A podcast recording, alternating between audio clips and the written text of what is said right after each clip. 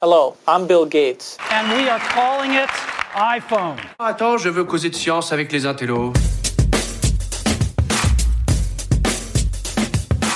Bonjour à tous, je suis Jérôme Colombin. Bonjour à tous, je suis euh, François Sorel. Oui, c'est bien moi. Ah, c'est lui. Salut François. Salut Jérôme, comment vas-tu? Écoute, je vais bien, ravi, euh, ravi, ravi de t'accueillir chez nous et ravi, vous qui nous écoutez, de vous accueillir chez Jérôme et François, comme chaque mois. Bah, Écoutez, on est ravis, c'est vrai, de passer ce petit moment euh, en votre compagnie.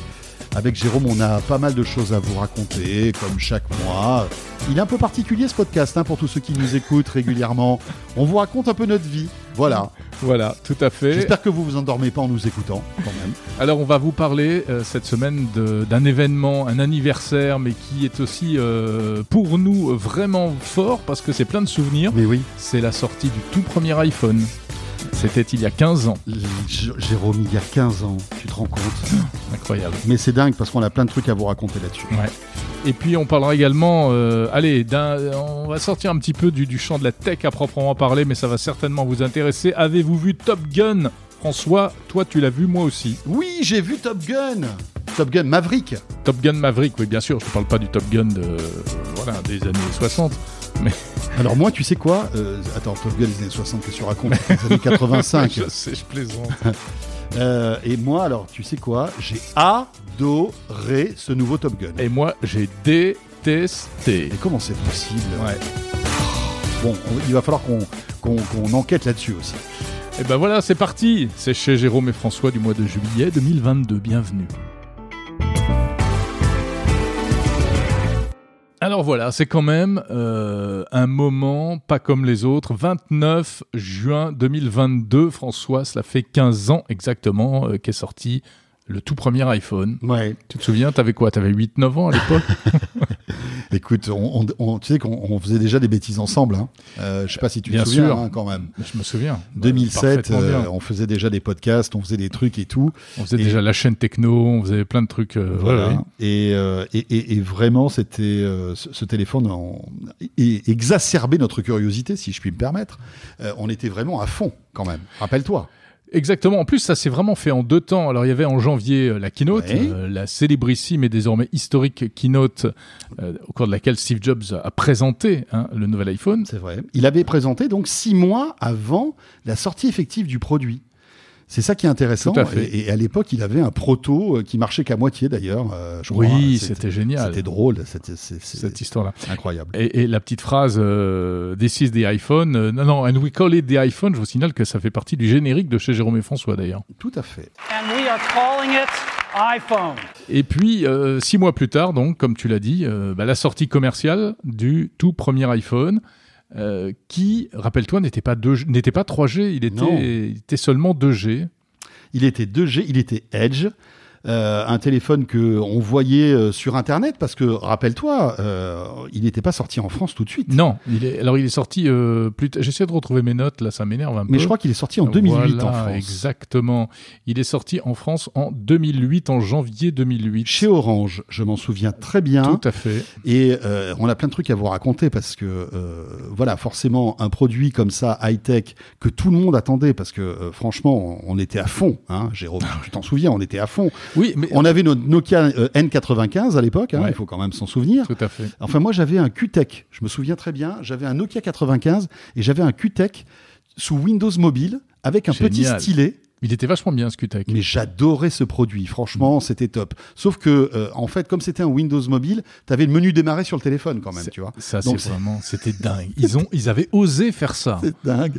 Et donc, tu te retrouvais avec un, comme sur euh, un ordi, en bas à gauche, tu, tu pouvais cliquer sur le menu démarrer avec ton petit stylet, comme ça, tu, tu te baladais dans le truc, t'avais tes mails et tout. Mais c'est ça qui les a perdus, Microsoft. hein. Bien C'est- sûr, C'est d'avoir cru que, d'avoir voulu mettre le Windows de- du PC euh, dans un téléphone. Évidemment. C'était évi- absurde. Mais, mais si tu veux, c'était un peu les prémices de la, de, de l'informatique mobile, en quelque sorte. oui, Parce que- oui, bien sûr. Parce qu'on avait à peu près tous les services. Il y avait déjà du Word, il y avait un navigateur Internet, tu pouvais écouter de la musique, enfin, tu pouvais faire plein de choses, tu vois, mais c'était, c'était un peu brouillon. Donc cet iPhone sort Euh, Steve Jobs nous en met partout. Ouais, on, le savait, hein, c'était pas une surprise. On sav- enfin, on était sûr à 90% qu'ils allaient sortir un truc qui, qui allait s'appeler p- probablement l'iPhone. Oui, hein. c'est vrai. Mais ram- re- remets-toi un peu dans le contexte. À l'époque, on n'était pas derrière Apple comme on l'est aujourd'hui. Apple, on suivait. euh, c'était c'était une marque euh, qui était suivie par certains élitistes, par une élite en quelque sorte, qui était qui était fan de, de, de, de design de ses produits. Mais Ouais, c'était ouais, pas c'était- c'était pas une marque grand public Non, c'était encore Apple. hein. complètement communautaire. Alors, il y avait C'était, l'iPod, c'est sûr. Il y avait l'iPod qui commençait vraiment à ambiancer cette marque-là. Mais quand cet iPhone est sorti, euh, voilà, on l'attendait euh, comme des fous. Et puis, il faut quand même raconter notre voyage euh, aux Ah bah, États-Unis, exactement, voilà. Parce que ça, ça franchement, c'est un truc euh, incroyable. Bah, enfin, c'était, c'était amusant. On était, on était vraiment, vraiment, vraiment geek hein, jusqu'au bout des ongles. Et en fait, c'était en 2008, c'est-à-dire pour la deuxième version de l'iPhone. C'était l'iPhone 3G qui lui. euh, Mais non, qu'est-ce que tu racontes? Non, c'était pas l'iPhone Mais 3G. non, c'était l'iPhone Edge qu'on avait acheté. Mais Ah non, non, non, pas du tout. C'était l'iPhone Edge. Il se trouve que euh, en 2007, et je crois Il que va c'était m'engueuler. Non, non, non, non, mais parce que c'est. Mais parce que moi, je l'ai pas retrouvé tu, celui-là. tu peux pas confondre l'iPhone Edge et l'iPhone 3G, c'est pas possible. Bon, c'est celui-là qu'on avait acheté, t'es sûr? Mais bien sûr, c'était l'iPhone Edge. Ah, On en avait acheté un chacun. Oui, alors effectivement, on était allé à New York parce qu'il n'était pas vendu en France. Et c'est ça. Et, Et euh, on était, je m'en souviens très bien, invité par HP. ah, ça, oui, c'était drôle. C'était C'était tellement un drôle. voyage de presse HP. Et, Et- nous, qu'est-ce qu'on fait? Et puis au bout d'un moment, bon, on s'était dit, ok, merci beaucoup, gros bisous. Paf, on était allé à l'Apple Store euh, De la cinquième de avenue. la 5e avenue. Déjà, c'était notre première. Moi, moi c'était pro- ma première incursion dans un Apple Store à l'époque. hein. Je rentrais pour la première fois dans ce type de magasin. Quelle émotion. Ce grand magasin avec ce, ce- cet escalier, cet escalier en verre dans cette, dans ce carré en verre impressionnant. Et euh, là, on avait cassé tous les deux notre tirelire pour racheter un iPhone chacun. Et, et- et- et en fait, il y avait- il y avait, euh, il y avait une queue phénoménale. Ouais. Enfin, on, on- on- Ah, mais attends, il avait été annoncé deux jours avant, je crois. oui, enfin, Ah, c'était, il, venait, il venait juste de Il sortir. venait juste de sortir. C'était ouais. et, d'ailleurs je dis septembre, mais je crois que c'était avant l'été. Voilà. Mais on achetait un produit un peu complètement dans l'inconnu parce que euh, en fait il ne marchait pas en France. Exactement. On achetait un iPhone aux États-Unis Mm, et en mm, traversant en fait l'Atlantique, on se retrouvait avec un, un truc Avec qui- une brique. Non, avec un iPod parce qu'on pouvait l'allumer, on pouvait écouter de la musique et tout, mais tu pouvais pas euh, t'en servir comme téléphone parce que tout était bloqué. Euh, à l'époque, parce qu'il y avait euh, la, la- la stratégie d'Apple à l'époque, c'était de vraiment de, De géolocaliser, de géobloquer. voilà, fait. et c'était c'était un, un, un, un accord avec AT&T. Il y avait que euh, l'iPhone ne marchait que sur le réseau AT&T. Rappelle-toi d'ailleurs, ça avait fait exploser le réseau d'AT&T dès que les iPhones avaient été balancés parce que euh, même si c'était de l'Edge, euh, ça avait fait sauter en fait tous les réseaux, euh, tout, tout le réseau de la ville en fait. C'était Bah oui, incroyable. c'était pas dimensionné pour ça. C'était Mais c'est vrai incroyable. qu'on est revenu en France, on est rentré en France fier comme Artaban avec chacun notre iPhone. Et, euh, et bon, c'était l'attraction et on, on le montrait à tout le monde, etc. Et alors, je sais pas toi, mais alors, c'est vrai que moi, j'ai compris quand même à ce moment-là qu'il allait se passer quelque chose. Mais bien sûr. Et notamment, ce qui m'a le plus euh, étonné, c'est que euh, je me souviens, ma fille avait trois ans à l'époque, donc c'est pas grand, hein. Et je, je montre l'iPhone comme ça, elle attrape le truc et elle commence à tripoter et immédiatement, spontanément, naturellement, évidemment, Elle a arrivait à compris- s'en servir. Elle a compris qu'il suffisait de cliquer sur les widgets pour lancer un jeu, un truc, un machin, etc. Et, et là, je me suis dit ah mais ouais, mais ah ok, Et ben voilà, c'est ça, C'est ça qui est dingue. c'est ça qui est dingue. Alors qu'avec un Nokia N95, qui était un super produit, hein, Oui, euh, qui, mais- était, qui était bien meilleur dans plein de domaines que l'iPhone, mais un enfant de 3 ans était incapable Ah bah d'utiliser un Nokia Mais non. 95. Non, non, c'était c'était beaucoup trop compliqué avec euh, ce clavier, etc. Et alors, donc on vous raconte quand même l'histoire. On revient en France avec ces iPhones qui ne servaient à rien, Mhm. et moi, je commence à chercher sur Internet, etc. Un moyen de jailbreaker Il fallait jailbreaker. ouais. Parce qu'il fallait le jailbreaker, il fallait le brancher en fait sur l'ordi, télécharger un programme euh, euh, foireux, euh, lugubre sur internet que tu trouvais, euh, tu sais, sous le manteau, euh, etc., etc. C'était bien chelou. Tu avais la fièvre parce que tu te disais que il y en avait qui disaient oh là là j'ai fait ça sur mon iPhone, je l'ai complètement briqué, il marche plus du tout. Enfin voilà. Donc il y avait ça, ça- ça coûtait de l'argent quand même à l'époque. Je crois que c'était 500 euros. Ouais. Et, et donc je le jailbreak et là je mets ma puce orange et paf ça marche. Tadam. Incroyable. Je me retrouve avec du réseau. euh, et, et- et voilà. Et, et d'un coup, j'ai pu l'avoir comme premier téléphone. Et, toi aussi, d'ailleurs. hein, Ouais, parce ouais, que je ouais, sais on, plus. a, on a vécu tout ça ensemble. Voilà, euh, voilà. Je crois, je crois que je t'avais montré comment jailbreaker Ouais, aussi à l'époque. J'avais, cherché. fait. On était arrivé. Mais t'étais connu dans le quartier pour être un gros jailbreaker. Ah, j'étais hein, le, jailbreaker number one du, du sûr. 15e à Paris. Et, et voilà. Et donc, voilà, c'était, c'était le premier truc. À l'époque, il n'y avait pas de magasin d'applications, il n'y avait pas Outlook, donc tu pouvais pas euh, retrouver tes mails en natif. euh, sur l'iPhone, c'était, c'était. Mais il y avait plein, il manquait plein il de trucs. plein de trucs, Il n'y avait pas de copier-coller. Il n'y avait pas de pas- MMS. Il n'y avait pas de Euh, MMS. euh, enfin voilà, c'était en Edge, donc c'était inutilisable sur le réseau mobile. Il fallait être en Wi-Fi. Mm. Mais déjà, déjà, tu sentais qu'il y avait un truc. Et puis, pour moi, le vrai démarrage, ça a été l'année d'après avec l'iPhone 3G. Et là, Bien sûr. Outlook qui arrive, la 3G, donc tu pouvais commencer vraiment à t'amuser avec ton téléphone. Et là, paf, ça Ah oui. c'était réglé. Euh, mon N95, je l'ai remis dans le tiroir. non, mais c'est dingue. Hein. C'est bien, mais c'est fou. T'as as des souvenirs euh, très très précis, Ah, hein, plus, précis que moi, parce que moi c'est un peu confus dans ma tête. Tout Mais ça. ouais, mais c'était, euh, c'était, euh, ça a été incroyable. Et puis l'iPhone 3G, c'était surtout le premier. Enfin, euh, Apple a, a très vite compris de ses erreurs et a tout de suite ouvert après euh, très vite le, le- le- aux autres opérateurs. Donc il était moins, il était moins fermé. Il y a eu beaucoup, beaucoup, beaucoup de, de nouveautés qui arrivaient pa- grâce à des mises à jour. Et, euh, et voilà quoi. L'appareil photo du premier iPhone qui était mais dégueulasse. Vraiment, c'était n'importe quoi. L'iPhone 3G c'était meilleur. Et puis après, il y a eu- l'iPhone 4 avec ce, ce- et surtout l'iPhone 4S où il y a eu ce, ce bond en avant en matière de photo. Donc voilà, tout ça, ça fait partie un peu de l'histoire de la tech. Et je m'en souviens, mais alors comme si c'était hier, vraiment. Et je me souviens de la frayeur, tu sais, quand je j'avais jailbreaké cet iPhone en me disant. euh, Ça va pas marcher. François, tu es en train de faire un truc, tu vas te retrouver avec un, Ouais. un appareil qui va plus qui va plus servir. Et moi j'aimais bien quoi. parce que tu testais le truc d'abord. C'est euh, ça, c'est ça, c'est ça. Voilà, voilà, c'était le montant, c'était il y a 15 ans. d'un c'est- côté, ça fait vraiment les, les souvenirs des anciens combattants. mais hein. oui, mais d'un côté, c'est 15 ans, c'est pas loin, mais c'est tellement loin dans la tech. 15 ans. Ah, exactement. C'est Enfin, voilà. c'est un- Mais c'est un peu un chiffre fétiche Une autre hein, pour nous, en plus. 15 ans. Ben oui, pour, tu vas bien pour, voir. pour plusieurs raisons. Enfin, la chaîne pour plein de techno, raisons. Bah etc. oui, oui, enfin, c'était il y a 15 ans, tout ça.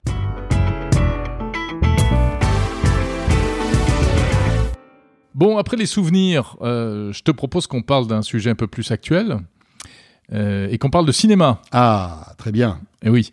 Alors, euh, c'est pas trop le sujet, euh, c'est pas trop le, le- le genre de thème qu'on aborde euh, dans, chez Jérôme et François, mais là, quand même, oui. quand même, on va un- parler d'un film de geek. Bien sûr, il y a un peu de tech quand même dans tout ce qu'on raconte, forcément. hein. Juste, ju- en préambule, tu sais que ça Ouais. faisait, je sais pas combien de mois, voire d'années que j'étais plus allé au cinéma. Mais, mais pareil, mais pareil. Je pense que c'était avant Moi le Covid. aussi. Je pense que c'était avant le Covid, Ah ouais. sincèrement.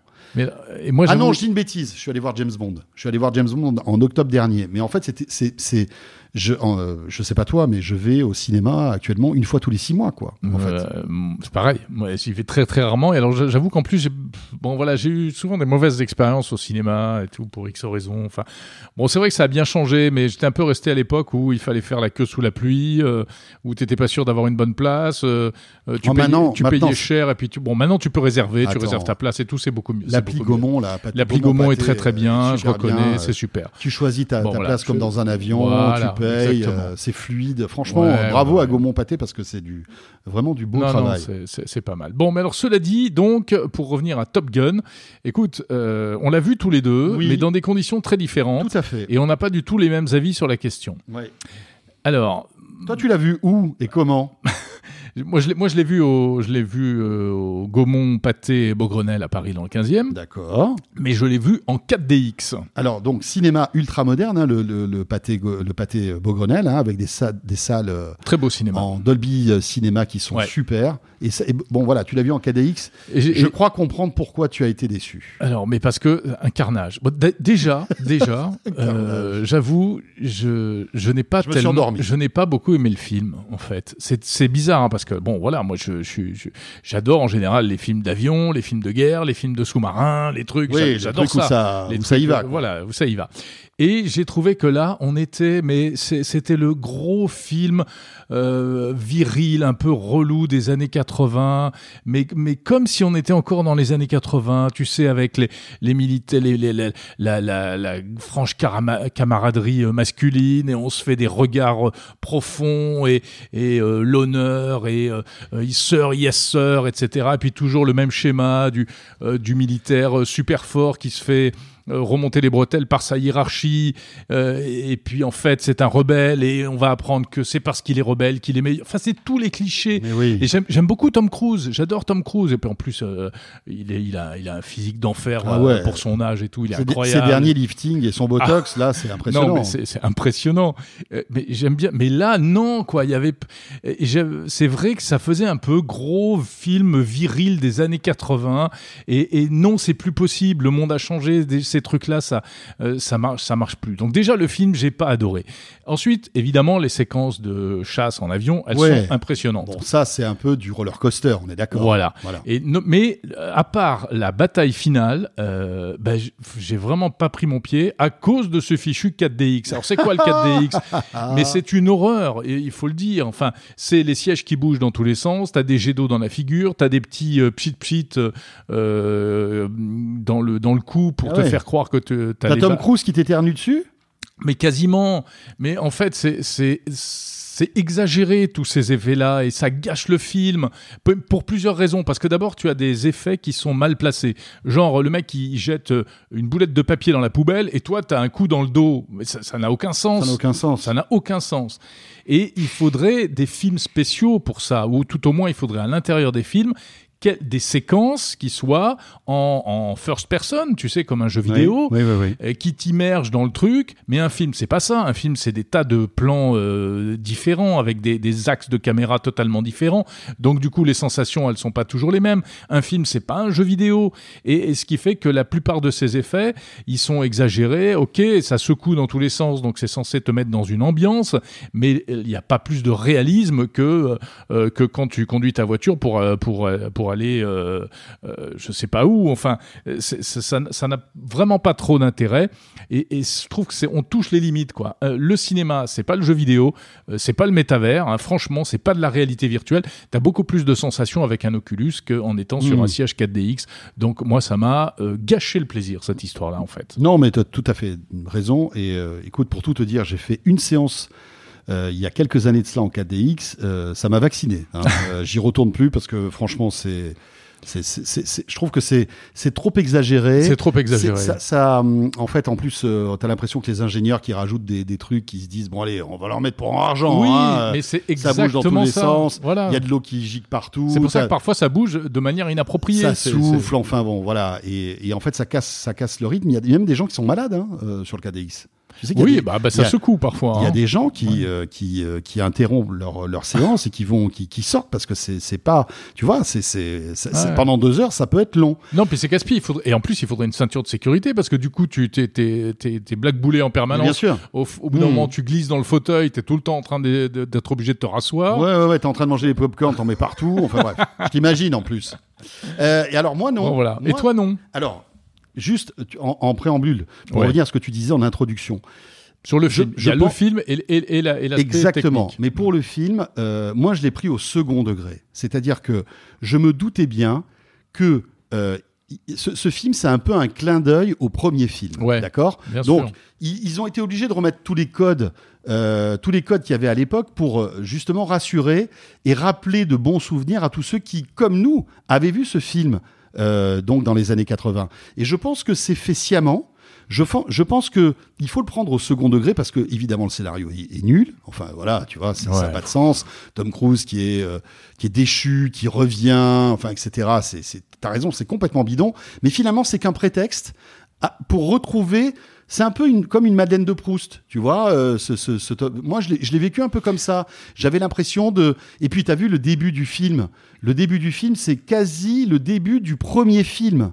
Avec Mm. euh, les couchers de soleil, euh, les avions qui décollent du porte-avions, la musique de l'époque, ils te remettent euh, le, le tube de, de, de, de l'époque Ouais, ouais, Gun. ouais. Tu vois, c'est parce que c'est vraiment le clin d'œil. Vous savez quoi, les gars? Vous avez vu ce film il y a, il y a 30 ou 35 On va ans? vous faire votre on séquence va euh, voilà, nostalgique. vous allez en prendre plein la gueule, vous allez vous retourner, vous retrouver là-dedans, et puis vous allez voir Tom Cruise, il est toujours beau, toujours machin, etc.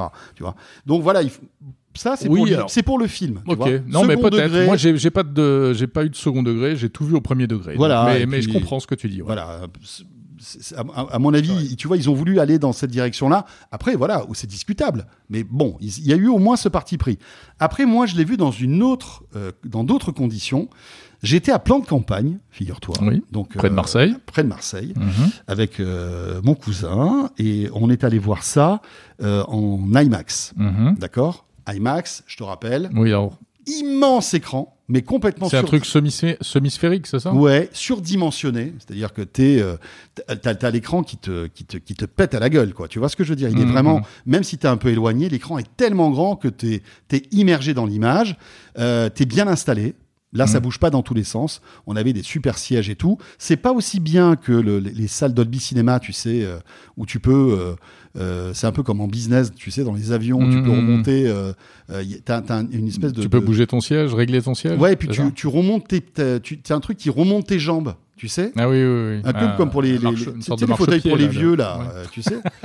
et, et- et voilà. Et donc là, tu es installé dans ces conditions-là. Et euh, franchement, image et son, c'était hallucinant. Tu vois. Ouais. L'IMAX, c'est, ça, ça pète vraiment. Et c'était en Dolby machin, là ou- Bah oui, oui, oui. Ouais, c'est en bien Dolby- sûr. c'est- c'est- oui, je pense que ça doit être du Dolby Atmos. Euh, t'a- T'avais les avions euh, qui, qui, Qui venaient passaient au-dessus de la passaient dans tête, tous les et- sens ouais. et tout, tu vois. Et là, j'ai pris vraiment, euh, j'ai pris vraiment mon pied, quoi. C'était vraiment très, très bien. Mm. Euh, et et- et t'es t'es vraiment dans le truc. Et c'est là où je, te rejoins, c'est que tu te rends compte que euh, finalement, trop d'effets, tu le, tu les fais. Exactement. Après, Et- et- après tu, tu, ne- tu, ça te distrait, Bien tu sûr. penses à l'effet, Bien sûr. au lieu de te Mm, mm. laisser prendre par l'action du film. Alors qu'un film, finalement, euh, c'est une, c'est une histoire, alors, ou bonne ou mauvaise, mais bon, voilà, après, c'est comme je te dis, de second degré, mais euh, là, c'est une bonne image et un bon son, basta. Exactement. Voilà. Et tu Ouais, t'en prends, c'est pas du, c'est pas du jeu vidéo. tu t'en prends plein la gueule, et puis, euh, et puis tu passes deux heures. euh, voilà, et je suis ressorti, tu vois, je, je trouvais, euh, je trouvais, j'ai- passé un bon moment. Voilà. Bon, bah écoute, c'est marrant. C'est vraiment deux perceptions, deux ressentis Oui, mais- totalement différents pour mais le je même me film. dis, tu mais vois, pas dans les mêmes circonstances et ça, conditions. ça vaudrait peut-être le coup que tu le revois. Alors, bon, je vais pas te ramener dans, dans de- mais, mais tu vois, dans une salle Dolby Cinéma, un peu plus calme, euh, avec un, un grand écran, un bon son. Ah, mais ça, c'est sûr. Je IMAX. pense que le 4DX, euh, c'est fini. hein. ça, ça gâchait, un- à mon Ouais. avis, la moitié de ton plaisir, quoi. Complètement. Et en même temps, si vous allez voir, si vous n'avez pas encore vu Top Gun, euh, je vous conseillerais peut-être de revoir l'ancien avant. Oui. Ce que moi, je regrette de ne pas avoir fait. Même s'il paraît qu'il a vraiment beaucoup vieilli et que, mais du coup, c'est vrai, les films, tu regardes les films des années 80 aujourd'hui, c'est pas le même rythme, c'est pas les mêmes euh, bandes, son- enfin, les effets sonores Oui. et ambiances sonores, etc. Mais bon, je pense que c'est mieux parce que, du coup, moi, j'avais plus la rêve pour plein de passages et je, ne comprenais pas pourquoi. Je, je savais même plus qui étaient les personnages. Enfin bon, j'étais en perdition totale sur ce film. Et, et encore, c'est Top Gun. Hein. Il faut pas sortir d'une grande école de cinéma pour comprendre non, le truc. hein, t'arrives à peu près quand même à suivre. À suivre, à hein, suivre le voilà, c'est pas, a c'est pas, pas un film d'auteur euh, primé à Cannes, quoi, tu vois. Il y a assez peu de sous-entendus. Hein. Le message est bien explicite, c'est sûr. Allez François, il nous reste euh, un petit peu de, de- de- de temps hein, sur ce podcast et tu voulais nous parler d'un nouveau produit high-tech que tu as testé cette semaine. Oui, euh, c'est la nouvelle barre de son Sonos, euh, Jérôme. Alors, Mhm. si vous êtes un fidèle de ce que l'on raconte, vous savez qu'on aime bien Sonos d'une manière générale, Jérôme et moi. Euh, voilà, bon, on aime, on aime bien le concept. euh, moi, j'aime bien le, Ouais, ouais, le, bon. le parti pris du bon son et de la connectivité. le bon son, le bon, bon rapport qualité-prix, Bon et puis surtout l'aspect tech, l'aspect multi-room, etc., ça, ça qui, marche- est, qui est ça- assez sympa. Ça marche très très bien. Il faut avoir un bon Wi-Fi à la maison. Hein. Ouais. À partir du moment où on a un bon Wi-Fi à la maison, Sonos, c'est vraiment top. Moi, j'adore, tu vois. Bah, il a son propre Wi-Fi aussi, hein. Enfin, c'est son propre réseau euh, entre les enceintes Bah, Sonos. tout dépend. Tout dépend. Tu peux Ouais. aussi passer en configuration où toutes les enceintes se connectent à ton routeur. en D'accord. fait. Euh, mais bon, après voilà, ça c'est un détail. Et euh, euh, donc j'ai eu la chance de pouvoir tester la nouvelle barre de son Sonos Ray, tu sais. Mhm. On en avait parlé, dans, on en a parlé dans. On a- on en a parlé, c'était 01 Hebdo. Exactement. Maintenant qui s'appelle Tech Hebdo. Ouais. Et, et, et tu vois, je, me disais, tiens, c'est intéressant parce que Sonos sort rarement de nouveaux produits. Finalement, c'est un produit par an, tu vois, de temps en temps comme ça. Et là, une nouvelle barre de son. Euh, en plus, moi, j'ai déjà une Sonos Beam, tu vois. Ouais, bah, écoute, moi aussi. Et je me suis dit, tiens, euh, je vais tester dans ma, dans ma chambre. parce que c'est une plus petite barre de son. Mhm. Le pitch de cette barre de son, c'est vraiment la, le Bah- démo- euh, Sonos qui essaie de démocratiser en fait ses produits. De toute façon, tu as des téléviseurs dans toutes les pièces, toi. hein Oui, bien sûr. Voilà, dans le, Même dans la salle de bain. Même dans la salle de bain, oui, bien sûr. Euh, je plaisante, hein, attendez, non, non, je... j'en ai, j'en ai que deux, mais c'est déjà beaucoup. Mais euh, cette barre de son est là pour démocratiser, en fait, si tu veux, la, la- c'est la porte d'entrée de Sonos, parce que pour moins de 300 euros, Ouais. tu as une barre de son complète euh, Sonos. Et je me disais, tiens, qu'est-ce qu'ils arrivent à faire pour 300 euros, tu vois? Parce que, bon, c'est quand Et même... Et ben là, Et agré- là agréablement surpris. C'est vrai Ah ouais. Vraiment, sincèrement. Sincèrement. Ouais. Elle est un petit peu plus petite que la BIM, tu Mhm. vois, mais toujours bien finie. C'est un truc, tu vois, qui te fait pas honte. Et pourquoi, euh, pourquoi on, on- on se dit c'est intéressant? Parce qu'aujourd'hui, quand tu achètes une télé, 99% du temps, le son de ta télé est horrible. Bien sûr. Voilà. 99% du temps. Et euh, c'est pour ça qu'il y a ce marché. D'ailleurs, on se demande si les constructeurs de télé font pas exprès font, de faire un son horrible pour que tu t'achètes après une barre de son Exactement. euh, en espérant que tu prennes la barre de son de la même marque que, te- Mm. que de ta télé, tu vois. Et, euh, Sauf que c'est pas toujours le cas. sauf que c'est pas euh, toujours le cas. Et donc, tu, tu t'es, confronté au bout d'un moment à la qualité du son de, de- de ta télé. Et donc, je trouve très malin Sonos d'attaquer ce, ce- ce segment-là, parce que finalement, pour euh, un- moins de 300 euros, tu te retrouves avec une, un, un truc qui envoie du lourd. Tu Mhm. vois, t'as un bon son. Euh, tu sens bien la stéréo, tu vois. Moi, ce qu'il y a Mhm. d'incroyable, c'est que je suis fasciné par les algos euh, que Sonos développe. Tu, tu vois, Ah, mais c'est je- une vraie boîte de tech qui fait des, mais bien sûr, des trucs. euh, évidemment, Il y a un niveau technologique chez Sonos depuis toujours, ne serait- ne serait-ce que pour cette histoire de multiroom, qui est impressionnant. hein. Voilà, C'est une boîte d'ingénieurs. tout à fait, une boîte d'ingénieurs. Et donc, pour, euh, pour ce prix-là, tu as un truc qui fait la blague. Tu branches ça sur ton HDMI ARC si tu as une télé récente. Mm. Euh, donc, après, ta télé pilote la barre de son. Tu Mhm. vois, t'as pas à t'emmerder à savoir prendre ta télécommande, switcher le son et tout. Tout se fait automatiquement, d'accord? Oui, donc une seule télécommande. Une seule télécommande. Enfin, sauf que pour les réglages balance et compagnie, il faut que tu ailles dans l'appli Sonos. Oui, mais pourquoi tu vas changer la balance Tu vois, en gé- en général, elle est au milieu, Je sais la pas, balance. comme ça, moi j'aime bien. Quoi à Après, droite, oui, tu quoi peux. gauche. Après, non, non, ce que tu peux faire, c'est Non, rajouter des aigus, des Oui, graves. voilà, c'est ça. Il y a le, le, le, le système aussi trouplé, tu sais, qui te permet de, de, Ouais, de, ouais. de, de régler le son automatiquement en, balade, en baladant ton iPhone, tu sais, tout autour de la Mhm, pièce, mhm, là, etc. Donc, bref, bon son télé. Comme tu es dans l'univers Sonos, tu connectes ton Spotify, ton Apple Music, ton Amazon Music, tout ce que tu veux, tu peux écouter toutes tes radios, c'est top. Tes podcasts, on peut écouter ton, ton podcast, euh, Ah, mon numérique, Ça, c'est bien alors. Euh, D'ailleurs, il sort super bien sur, sur Sonos. ah mais ouais, t'as as une voix avec des basses euh, incroyables.